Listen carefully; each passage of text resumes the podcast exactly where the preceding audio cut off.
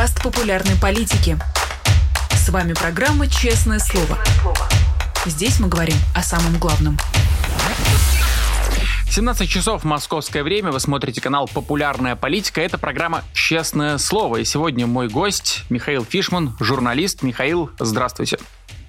Здравствуйте.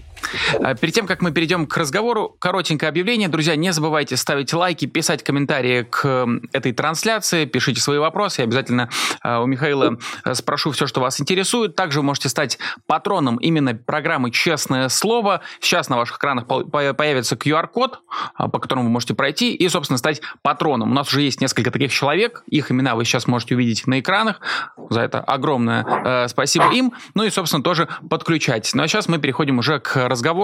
А, Михаил, хочу перейти к, наверное, к самым свежим новостям, которые касаются вот этой грязной бомбы Кремля. Для наших зрителей, которые, может быть, не в курсе, короткое пояснение. Сергей Шойгу позвонил четырем министрам обороны стран НАТО и говорил о планах ВСУ взорвать грязную бомбу. А вы понимаете, чего этими заявлениями хочет добиться Путин и военное руководство?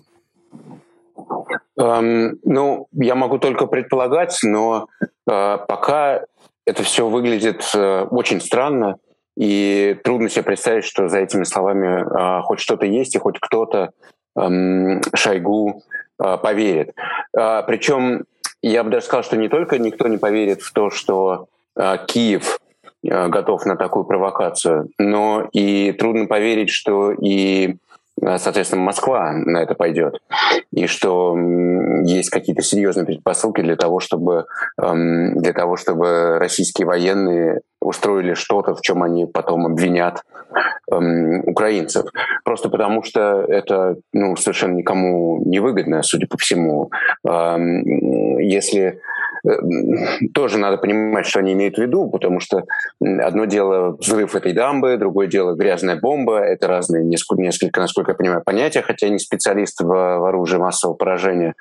А, но собственно, мы, наверное, должны исходить из того, что эм, из того, что ни украинцам, ни э, ни Москве не выгодны, э, не выгоден взрыв на, на этой гидроэлектростанции. Э, России он не выгоден, не выгоден, потому что ну, просто зальет левый берег Днепра, где, собственно, российские войска, наверное, выстраивают оборону, они же собираются оборонять, наверное, эти, эти места, эту территорию, ну, их всех смоет тогда. А, ну, Киеву тоже никакой выгоды в этом нет. Поэтому Пока это, честно говоря, похоже на какую-то психическую атаку больше, мне кажется, со стороны э, Шойгу э, и такое очковтирательство, которое вряд ли кто-то воспримет всерьез. Э, хотя, ну да, выпускают они совместные заявления на Западе, то есть какое-то напряжение вроде как, вроде как есть, но по-прежнему непонятно, что за этим э, может стоять. Похоже на психическую атаку. Э, ну, помните эти истории все про биолаборатории и так далее? Вот что-то из этой оперы. А вот э, психическая атака, вы имеете в виду, что Кремль говорит, вот тут планируется такая провокация, и, кстати, может быть, мы, то, мы ее провернем, поэтому бойтесь нас и лучше склонитесь к переговорам? Такая идея? Нет, идея, что вот э, украинцы сейчас что-то устроили, я так, так я это понимаю, поэтому придержите, они, ну, э, в Кремле, значит, есть такая логика, что Киев сам при, решение не принимает, у него есть западные хозяева, э, поэтому им звонит Шойгу и э, пытается убедить их в том, что надо отдернуть быстрее, э, скорее, э, соответственно, ВСУ, э, вот, и, может быть, это как-то поможет остановить наступление э, украинских войск на южном направлении. Ну, примерно так я это понимаю. Просто я не понимаю, как еще, какие еще могут быть, ну, какую-то трактовку э, этих событий, э, этих, этих заявлений, и объяв... просто их более, других, другие не приходят в голову. Здесь хотя бы какую-то логику можно понять. Все равно никто не воспримет это всерьез, пока не можно понять, чего, в принципе, могли, могли бы хотеть, хотеть добиться Шойгу и его товарищи. При этом Россия заявляет, что Украина планирует этот взрыв, а, якобы чтобы, ну я не, не помню точную цитату, но идея в том, чтобы дискредитировать э, нас, Россию, в глазах европейского руководства. Вот на ваш взгляд, насколько серьезно вот эти слова о дискредитации, то есть как будто бы и, и так, в общем, доверия к России особо нет, э, насколько нет, серьезно они да. это произносят? Не, они это, они это могут произносить вполне всерьез, потому что, ну, слушайте, ну, российская пропаганда уже давно варится в собственном соку, а, и, ну, а, послушайте Путина, я не знаю, во что, что он, а, он же, видимо, э, считает, что он верит в то, что он говорит, да, а, ну, в этом вымышленном а, мире, в котором, в котором он живет, который, ну, просто он чем дальше, чем, чем дольше, тем дальше от реальности.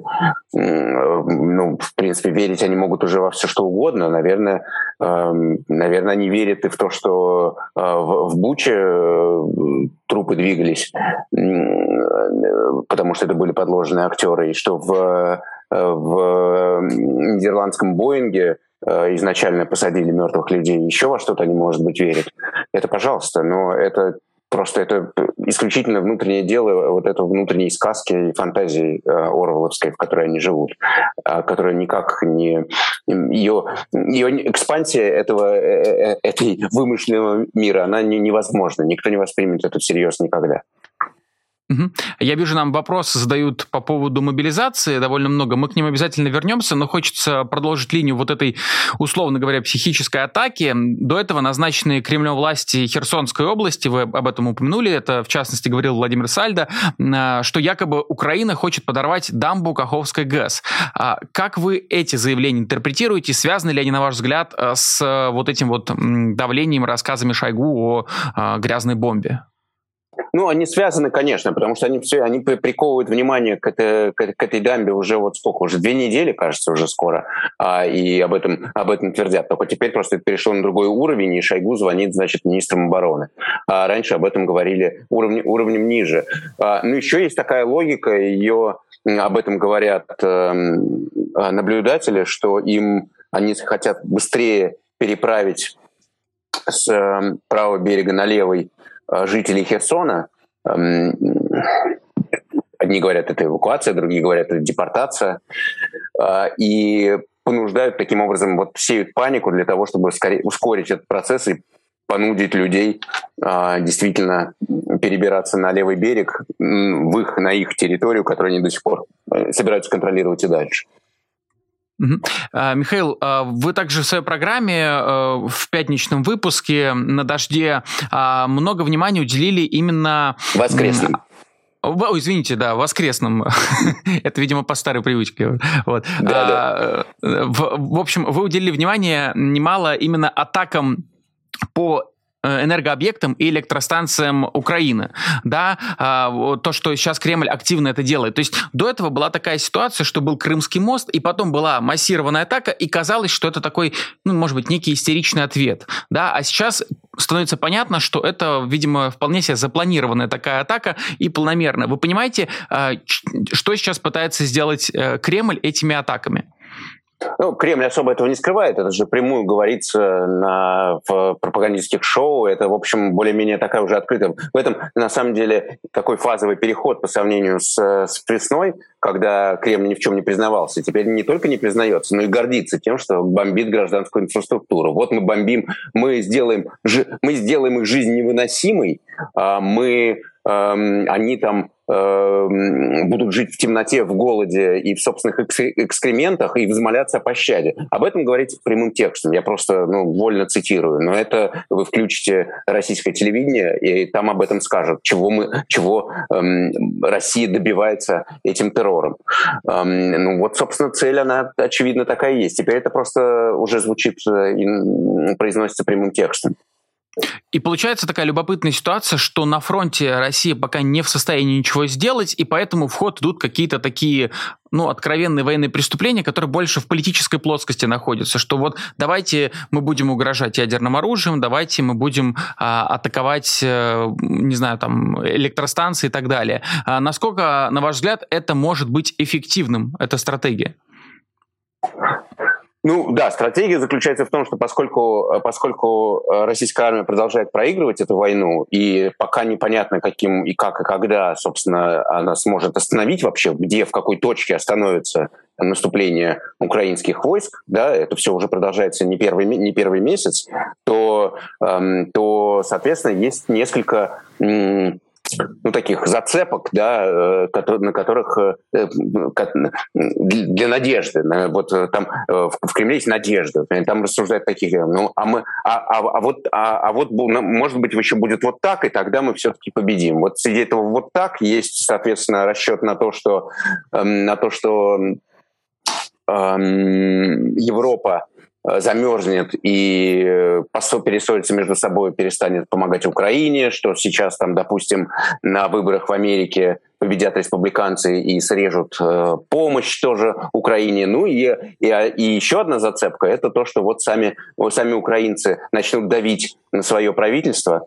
э, с тем, чтобы оно э, шло на мирные переговоры на условиях Москвы.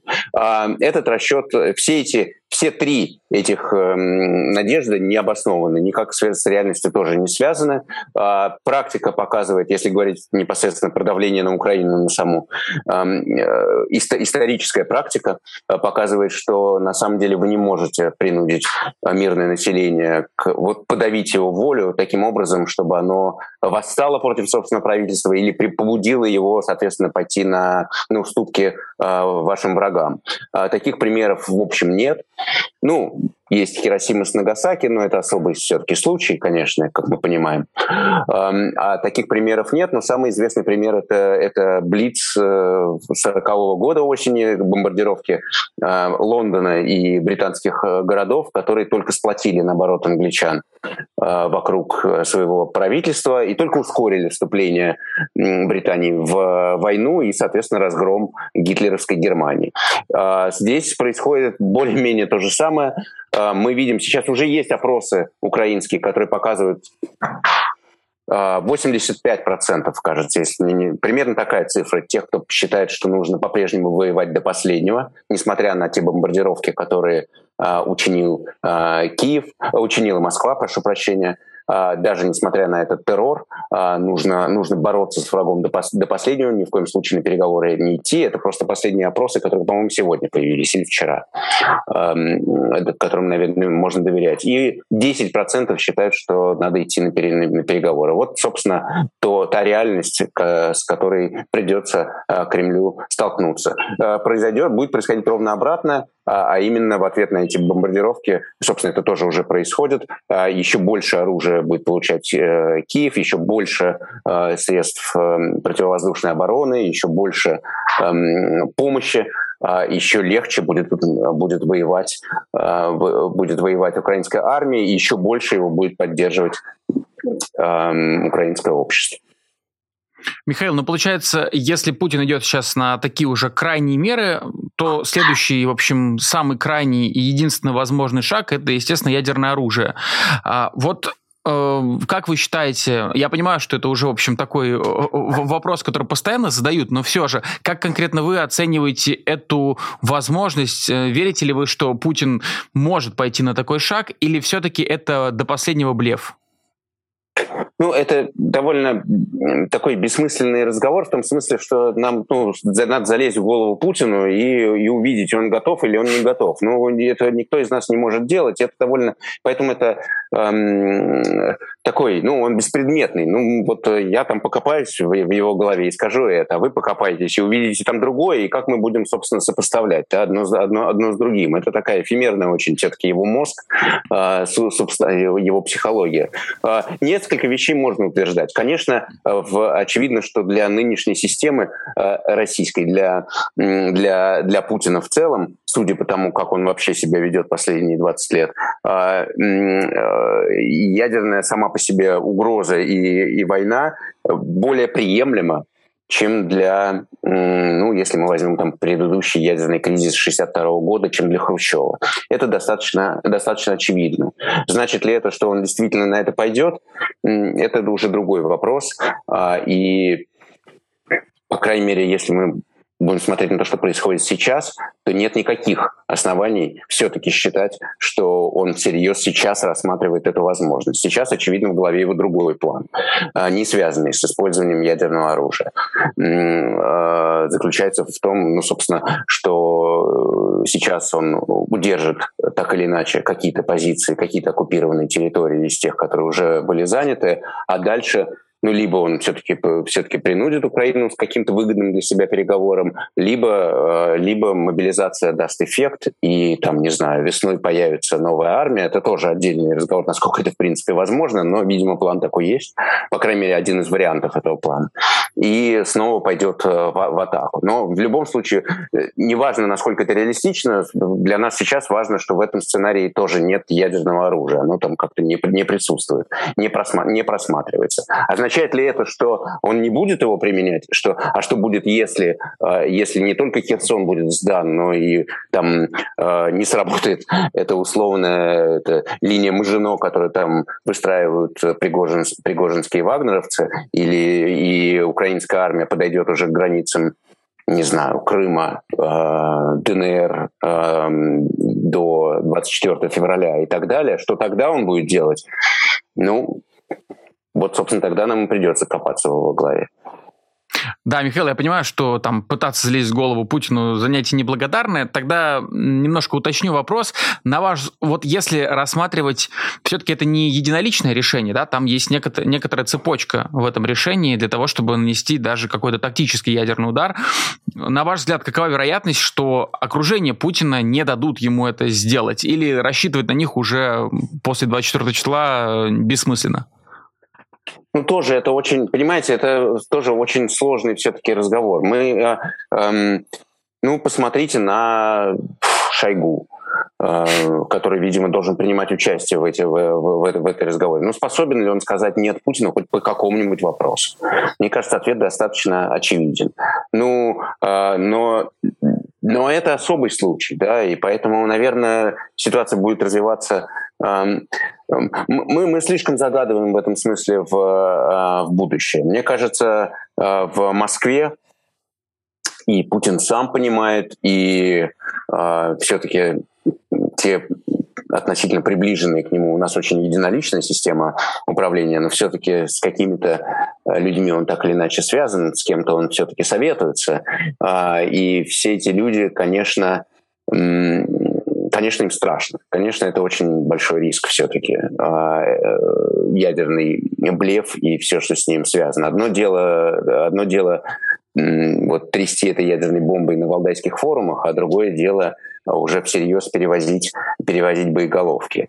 И, конечно, это просто очень страшно, потому что, слушайте, ну, например, э, ну вот а, Путин уже сделал несколько ставок в этой войне, они все проиграли. А, уже он уже считал, что он там за несколько дней захватит Киев, оказалось, что его армия не способна это, это сделать, что его все обманывают. Он, наверное, также будет рассуждать и в, и в этом случае, а здесь ставки уже будут еще гораздо выше, и в, в, уже в этой в этой ставке уже его жизнь будет иметь значение. Поэтому эм, я бы рассуждал скорее из таких позиций, что ему скорее самому станет э, боязливо как-то э, всерьез всерьез подходить к снаряду. А, Михаил, хорошо, бог с ним, с ядерным оружием и с э, Путиным, его, его головой. А, тем не менее, было введено военное положение на оккупированных территориях, а, но оно, как мы видим, коснулось а, и других российских регионов в том или ином виде. Пока, э, ну, лично мне не очень понятно, как это может помочь ситуации на фронте. Может быть, э, вы поясните, все же для чего Путин пошел на этот шаг, на ваш взгляд? Ну, это нам еще предстоит увидеть, но мне, судя по всему, одна из главных задач, эм, кроме пиара, который очевидно, там довольно большая составляющая, там, да, потому что надо сдавать, э, похоже, что надо сдавать Херсон, похоже, что надо готовить э, публику к э, следующим поражениям на фронте, и это все серьезно. Последнее поражение в, в Лимане, вон целый, получился целый скандал вокруг него, что будет дальше, когда Херсон отдадут и, и так далее. Это все нужно как-то заворачивать в какую-то вот, э, вот в эту вот картину народной войны, да, про которую Кириенко теперь, теперь рассуждает.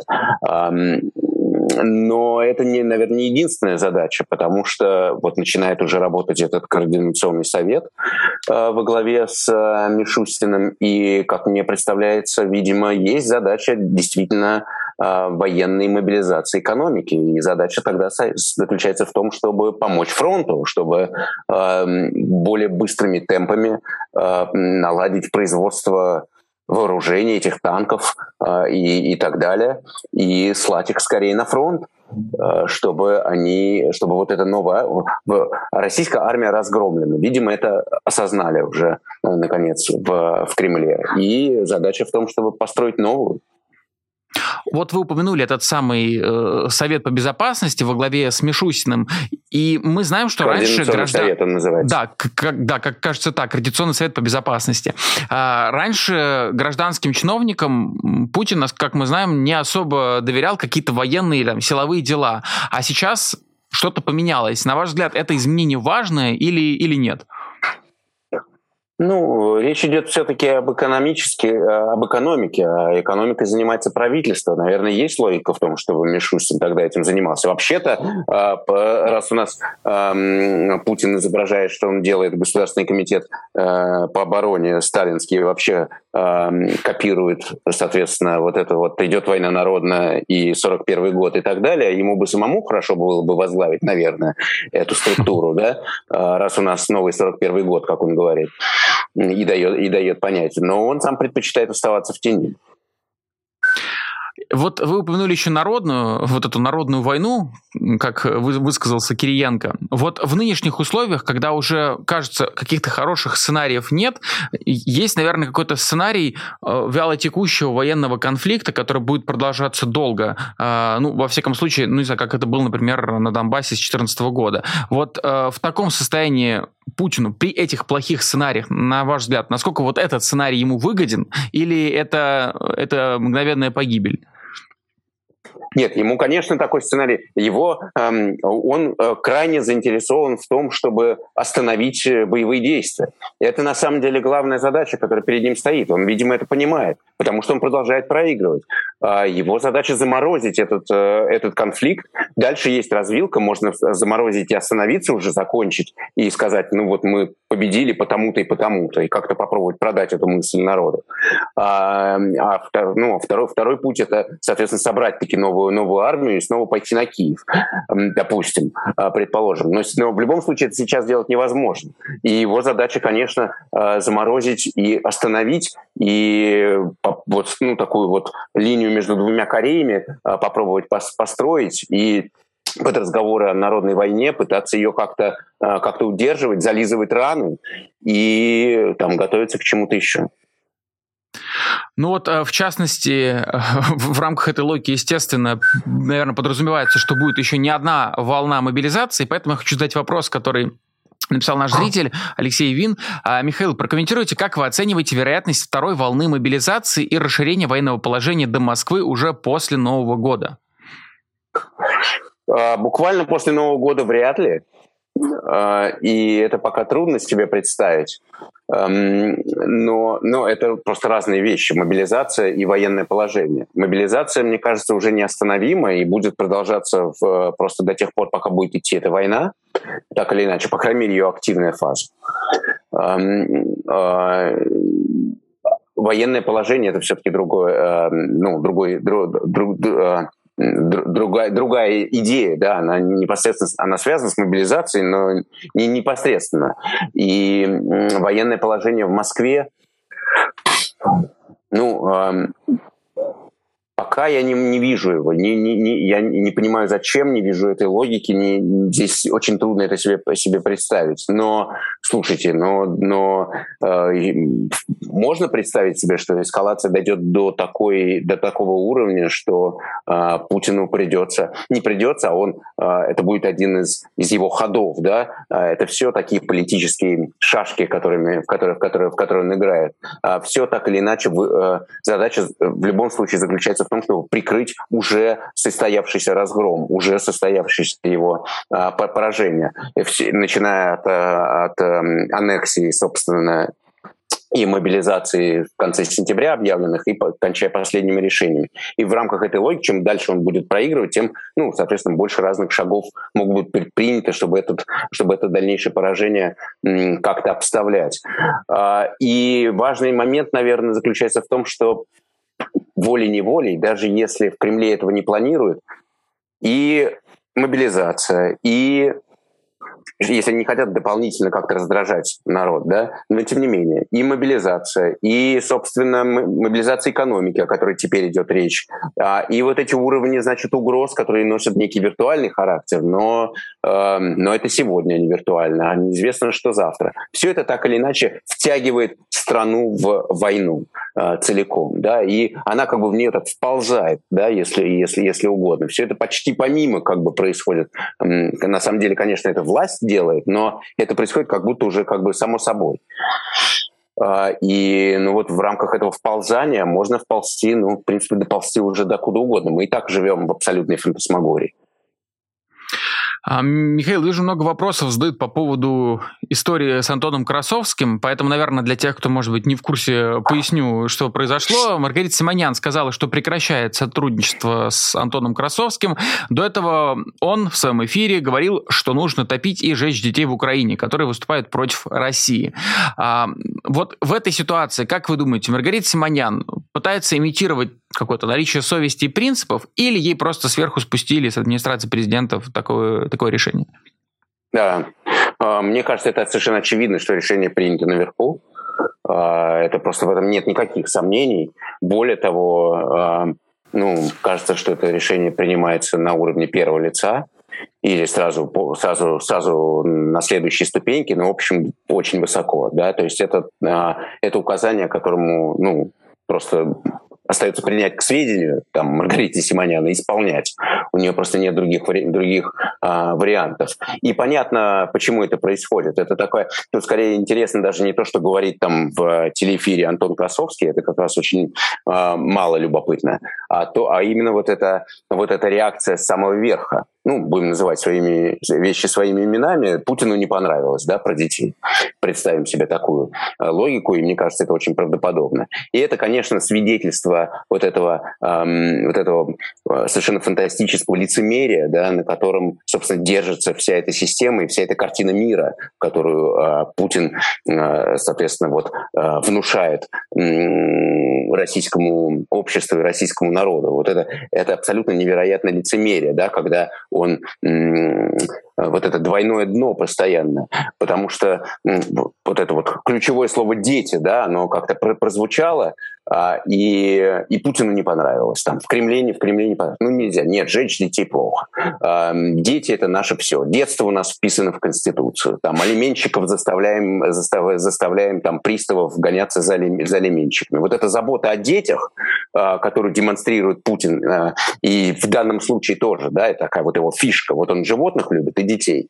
Она очень показательна, потому что это, это то лицемерие, которое в его собственных глазах оправдывает на самом деле все то насилие, в том числе и в отношении детей, которое, которое его режим э, чинит. Пока он, пока он, значит, э, сердится на Красовского, который призывает, призвал там э, бросать детей в, в реку, э, в, под российскими бомбами больше 400 детей уже погибли в, в Украине. И это происходит по приказу Путина непосредственно, а не Красовского. Это все-таки довольно важный момент в в, вот в этой вот истории с, э, с Красовским. Не то чтобы я его оправдывал, дело не, просто дело не в нем. Да, вот, Михаил, просто Э, вы сами отмечали, и мы тут тоже в программе об этом говорили, что за последние недели российская пропаганда немножко в своей риторике преобразовалась, да, они уже не стесняясь начали говорить, да, мы там бомбим города, бомбим детские площадки как раз, жилые дома, все это делаем как раз для того, чтобы э, как ну, можно больше говорят, украинцев страдали. детские площадки все-таки. Ну да, избегая говорят, детских площадок. И, и, и они не говорят, ой, как здорово, что мы убили вот эту вот семью в центре, в центре, в центре Киева. Все-таки такого вы не услышите, на, на, первом, на первом канале. Да, но идея в том, что э, как, как будто бы вот этот вот этап, что мы, значит, только по военным объектам, он уже пройден. Все, уже, уже и гражданские объекты тоже их бомбим. А, но сейчас в истории с Красовским получается, что все-таки остаются еще какие-то там красные линии, может быть, лично Путиным нарисованные, которые нельзя переходить. Да нет, конечно, нет никаких красных линий. Можно все что угодно, то, может все что угодно творить, эм, э, творить э, российские военные, военные в Украине. Ни одного, ни один человек, э, ни один э, не был наказан за военные, за военные преступления, э, будь то Буча, Ирпень, э, Изюм, э, где угодно. Ничего этого ни разу, ни, ни разу не было. Все, что наоборот, все, что происходит, это, это Кремль полностью отвергает это все всегда фейк, это все всегда вранье и так далее. Вот сегодня опять Лавров, эм, сегодня, кажется, да, эм, говорил, а ну пусть они нам пришлют какие-то там списки по Буче, они до сих пор ничего не прислали. Я вот прям узнаю это, эти слова, это когда вот эм, Навального отравили новичком, Путин говорил, ну пусть они уже что-то нам пришлют, это немецкая прокуратура, они же ничего не пришлют, мы не можем никак расследование начать. Это абсолютно одна и та же э, логика. Нет никаких красных линий для, эм, в смысле, когда речь идет о морали, когда речь идет о человеческой жизни, когда речь идет о, о насилии, красных линий нет вообще для Кремля. Их просто нет э, для Путина для, для Кремля, для российской армии, которой он, он управляет по факту. Э, есть красные линии политические, которые просто связаны с, со страхом. А, что вот если ты ее перейдешь, то, то ответ может быть, может быть, эм, это может быть себе дороже. А в, в отношении эм, каких-то при, принятых э, в человеческих норм э, и того, что такое хорошо, что такое плохо, красных линий просто не существует. Мы это, мне кажется, уже давно поняли. А, ну и возвращаясь, э, собственно, к истории Красовского, это мы есть видим, лицемерие, что... я прошу прощения. Это просто и есть да, то конечно. самое лице, ли, э, лице, лице, лицемерие. Но на самом деле эм, это, на самом, это по факту так, но при этом Путин себе будет думать, нет, ну я, за, я нет, ну детей мы не, нет, ну детей нет. Ну-ка, что там Красовский сказал? Ну-ка, накажите Красовского. Это вот и есть то самое лицемерие, на котором, на котором система держится. Ну вот с утра мы сам видим, как Красовского буквально начинают уже капитально топить, что буквально система против него обернулась, Следственный комитет подключился, депутаты Госдумы уже начинают высказываться, что откровенно фашистские высказывания из уст Красовского, упоминают то, что он, кстати, еще э, значит, представитель ЛГБТ, тут об этом резко вспомнили. Э, вот судя по тому, что сейчас происходит, вы верите, что он, э, у нас как раз со зрителем некий даже э, заочный спор происходит, э, он окажется на Царьграде, следующего места работы, или уже в тюрьме, как вы думаете? А, скорее на Царграде. Не посадят? Нет, конечно, нет. Э, нет, о том, что я даже думаю, что этот волчий билет, который он сегодня очевидно, очевидно получил, что у него какой-то э, ограниченный достаточно срок действия. То есть это буквально бан на несколько месяцев? Ну, я не знаю, ну что, я не, не знаю, на сколько месяцев. Ну, как я могу Ну, я а, понимаю, создать? это условно, кажется, метафорично. Но, мы, но, я, но, я, но я не удивлюсь, если мы увидим, ну, вряд ли мы уже увидим Антона Красовского, я не знаю, на Russia Today, ну, какая разница, это все так или иначе э, аватары одной и той же э, комнаты в одной и той же квартире. Он может из одной комнаты перейдет, перейдет в другую и будет там, э, там, не знаю, на шоу Соловьева выступать постоянным гостем или еще. Это, в принципе, не имеет никакого значения. Ну, то есть сам факт лояльности, он здесь первичен? Я не удивлюсь, если это произойдет совсем. А, хотел еще такой, скажем, контекст добавить. Э, на ваш взгляд, есть ли параллели между вот этой историей с Красовским и недавней проверкой телеграм-каналов военкоров, которые, которых заподозрили в дискредитации российской армии? Нет, я не вижу, честно говоря, ни, ничего, ничего общего между этими двумя историями. Здесь еще раз речь идет о лицемерии э, системы и, э, и вот той соломе, которую, э, которую Путин себе таким образом подклад, подкладывает, подкладывает. Мы высокоморальная значит, вот это вот эм, высокоморальная власть, высокоморальное государство, которое так, он, так, оно, так эта система про себя предпочитает думать, и, соответственно, репрессии против Красовского в этом, в этом ей помогают. А, а истории с, с военкорами, это, мне кажется, связаны просто с конкретным а, желанием остановить дискредитацию а, армии. Это все-таки ну, бьет по системе в целом. Это плохо, это неправильно, это ну, разрушает ее, и это другая логика.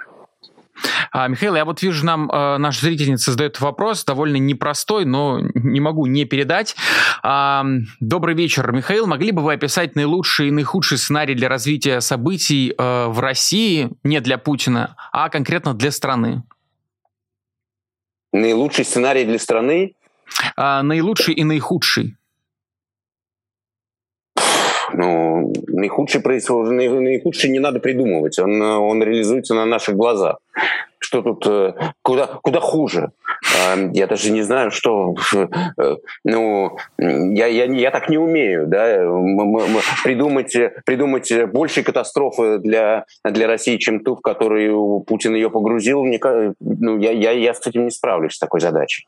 Даже, даже, даже мысленно, я уж не говорю на практике.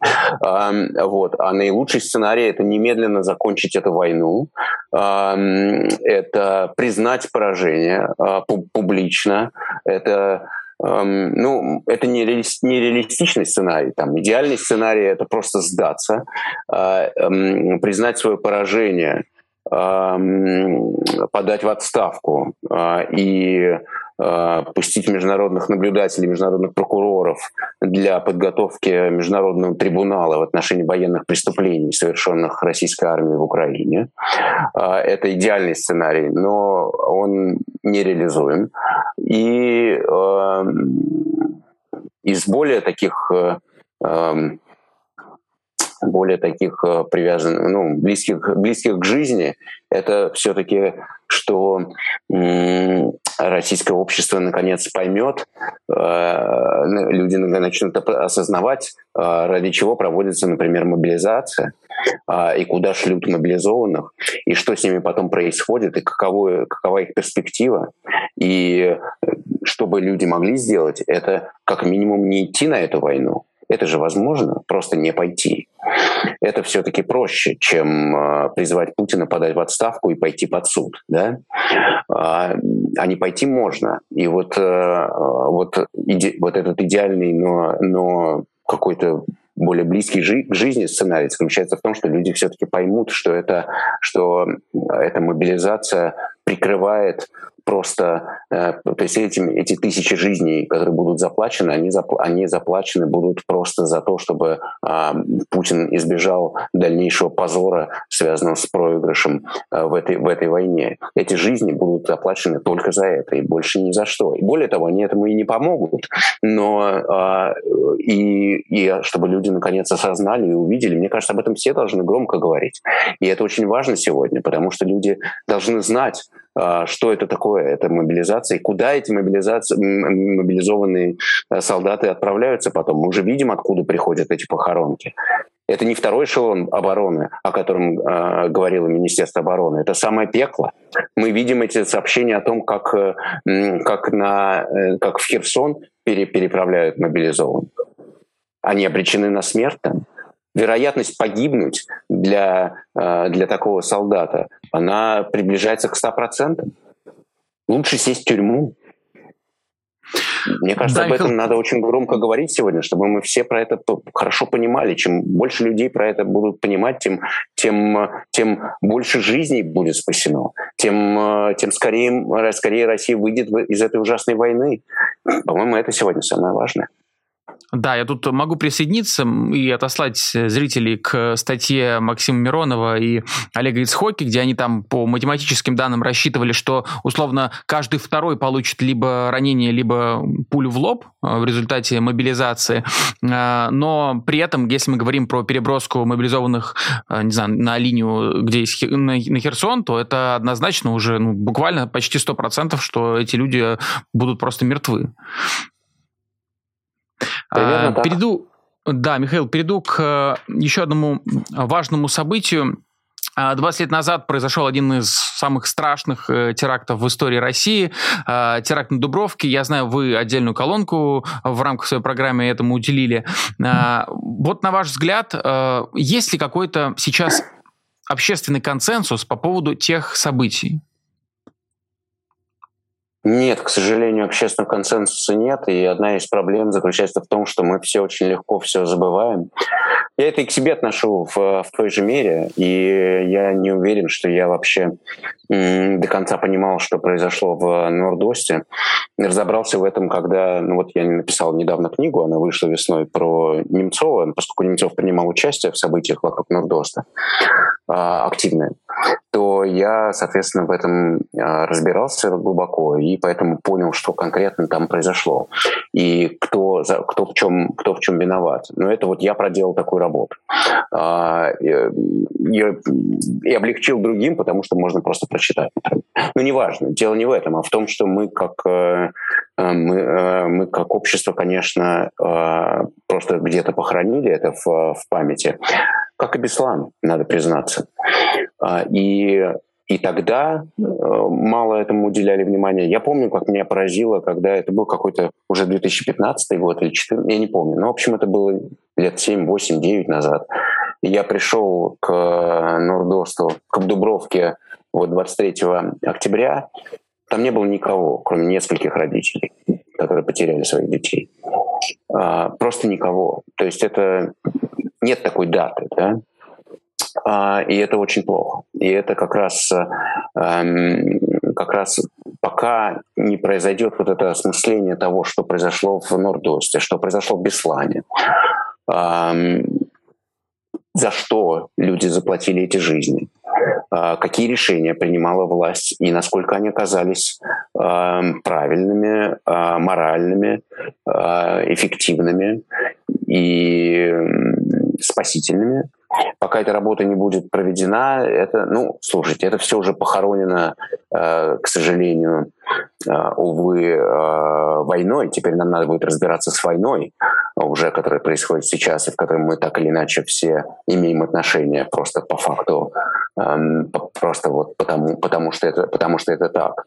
Но, конечно, неосмыслен Нордост, неосмыслен Беслан, вообще неосмысленно, плохо осмысленно, потому что тогда было совсем другое время, и нам было не до того, и мы не понимали, конечно, э, на вот этот как эти кубики сложить правильно.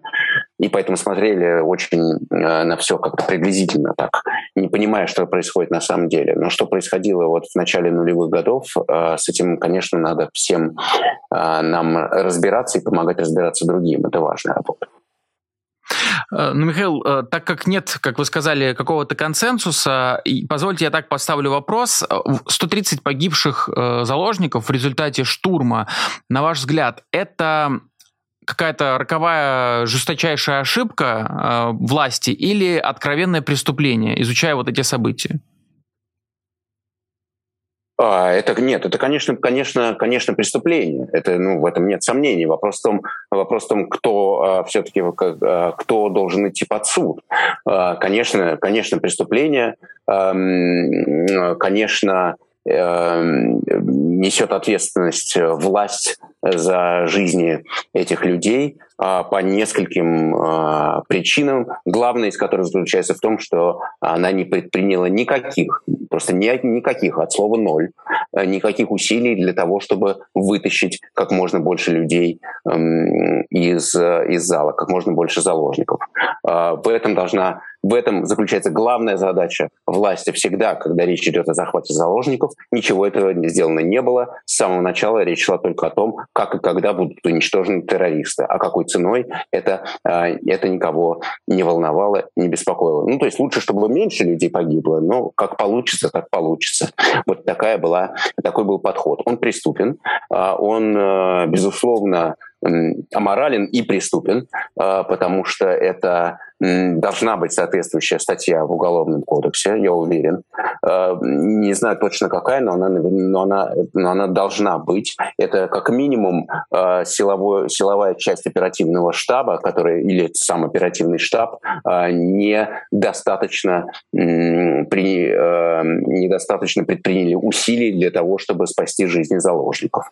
Это просто, если говорить каким-то приближенным к юридическому языку. А если говорить человеческим, жизненным, то, то, то просто ну, мы увидели тогда в Нордосте, что вот эта идея сильной власти, которая ни, ни за что не, не будет вести никаких переговоров с террористами, да, причем речь же не идет о том, чтобы там э, вести переговоры по существу, там, там, сдаваться, не знаю, и так, и так далее. Речь идет о некотором диалоге, коммуникации, которая, собственно, позволит э, спасти, э, спасти больше, больше жизней. Вот эта установка никаких переговоров э, с террористами, в, в основе которой лежит идея сильной власти, потому что если власть идет на переговоры, какие угодно, технические, там, можно мы в воду привезем, э, то это значит слабая власть.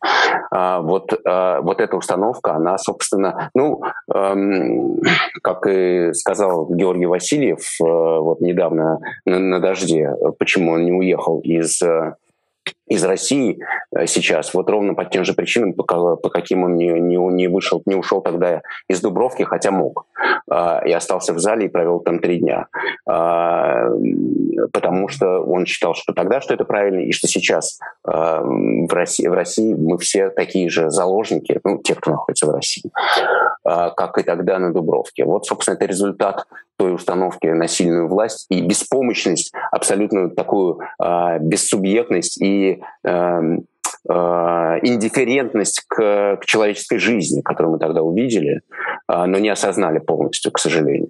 Только потом начали понимать. Вот это тогда мы увидели первый раз, а сейчас это, эти установки реализуются в полной мере.